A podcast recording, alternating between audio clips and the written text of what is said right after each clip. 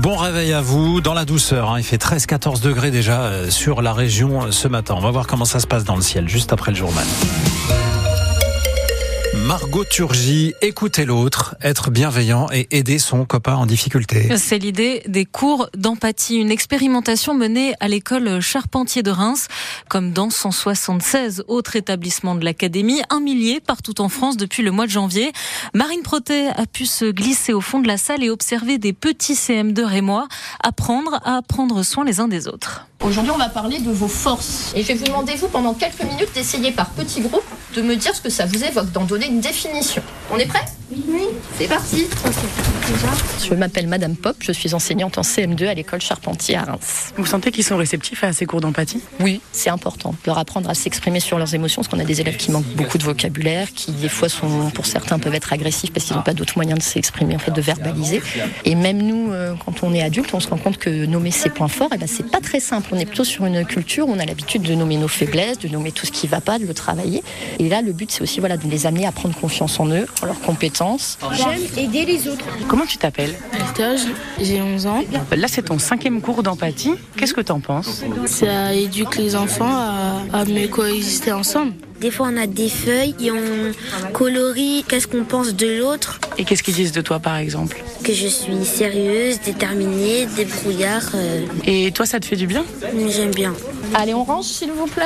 Madame Pop, qu'est-ce que ça va donner ensuite cet exercice J'ai eu l'idée un peu bizarre, des fois je me lance des défis, de partir sur un puzzle en fait où je mets les compétences et où les élèves ensuite vont avoir une pièce à eux sur laquelle ils vont écrire euh, j'ai la force, euh, par exemple euh, créativité quand je, donc euh, je sais pas, quand je réalise un super dessin de poésie. Et l'idée, ça va être après bah, de créer un puzzle géant en assemblant les pièces, de se relier les uns aux autres. Donc ça, ce sera accroché pour qu'ensuite chaque élève se rappelle chaque jour ses qualités. Ajouter des choses, voir, etc. euh, Donc un travail de confiance à long terme. C'est ça. Le reportage rempli de bienveillance de Marine Protet pour France Bleu Champagne-Ardenne. Les cours d'empathie à l'école Charpentier de Reims, dispositif généralisé à la rentrée de septembre dans toutes les écoles de France. C'est à retrouver en photo sur francebleu.fr. L'empathie, maître mot de la visite hier de Gabriel Attal dans la Marne pour parler agriculture avec des exploitants du côté de Montmirail. Visite sans annonce, mais avec la volonté affichée devant les caméras de montrer qu'à une grosse semaine du début du salon de l'agriculture et alors que des tracteurs ont repris le chemin des barrages dans le Limousin, le Premier ministre reste à l'écoute. Et là, on entre dans le dur de la grève aujourd'hui. Grève des contrôleurs de la SNCF. Les trois quarts ont cessé le travail depuis hier soir et jusqu'à lundi matin, 8 heures notamment pour réclamer plus de primes avec à la clé pour les voyageurs. En ce week-end de vacances pour les zones A et C, un TGV sur deux supprimé. Même chose pour les intercités. Côté euh, TER, la région Grand Est prévoit aussi des suppressions mais moins nombreuses. 6 trains sur 21 en moins entre l'Alsace et Paris aujourd'hui par exemple remplacés par des bus de substitution. 6% de tués en plus sur les routes de France en janvier 2024 par rapport à janvier 2023. Ce sont les mauvais chiffres dévoilés par la sécurité routière hier. Au total, 240 personnes ont perdu la vie le premier mois de l'année sur les routes, surtout des cyclistes et des piétons. C'est une pépite des Ardennes. Et elle est à vendre le château du Faucon à Donchery, seul hôtel 4 étoiles du département, avec le dormeur du Val de Charleville jusqu'à il y a peu. Et les intéressés, Alexandre Blanc, vont devoir lâcher un très gros billet.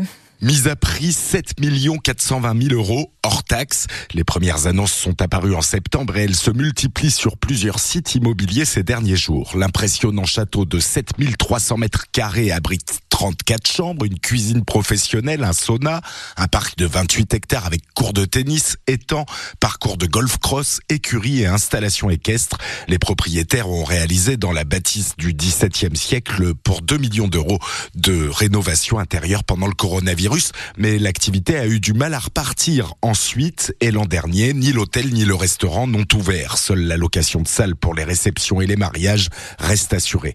Les acheteurs potentiels qui ont signalé leur intérêt à ce jour ne souhaitent pas forcément poursuivre une activité d'hébergement touristique, indique l'actuel propriétaire. Les précisions d'Alexandre Blanc sur la mise en vente du château du Faucon de Donchery qui compte sur euh, sa liste des dormeurs célèbres Johnny Hallyday. Johnny Hallyday qui sort, enfin à titre posthume, deux titres inédits. Aujourd'hui, les bandes de Rest et Waterloo, c'est leur nom, ont été retrouvées à Londres où elles étaient cachées depuis 50 ans. Bande dispo en streaming dès ce matin sur votre plateforme d'écoute favorite. Et puis Kylian Mbappé au C'est officiellement fini à la fin de la saison. Le champion du monde l'a annoncé aux dirigeants du club hier. Il sera resté 7 ans avec au compteur 290 matchs disputés et 243 buts inscrits. Kylian Mbappé va partir avec le titre de meilleur buteur de l'histoire du PSG.